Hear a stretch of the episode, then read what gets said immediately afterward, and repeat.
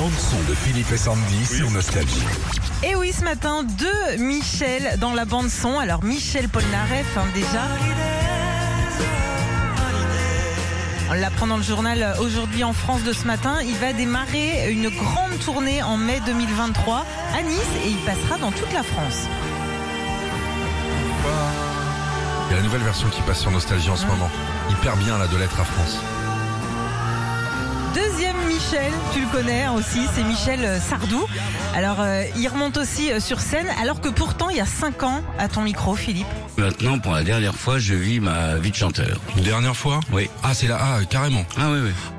Alors Euh, comme quoi, en Ouais. termes de fiabilité sur euh, les interviews, euh, mais bon, hein, c'est quand même vous une- allez me reprendre tous les gars que j'ai interviewés pendant 10 ans ici, on va vérifier tout ce qu'ils ont dit. hein. on va analyser. Bravo Michel. hein. Bon, c'est quand même Il une avait dit bonne- qu'il arrêtait le beurre salé, pareil, il a repris. Hein.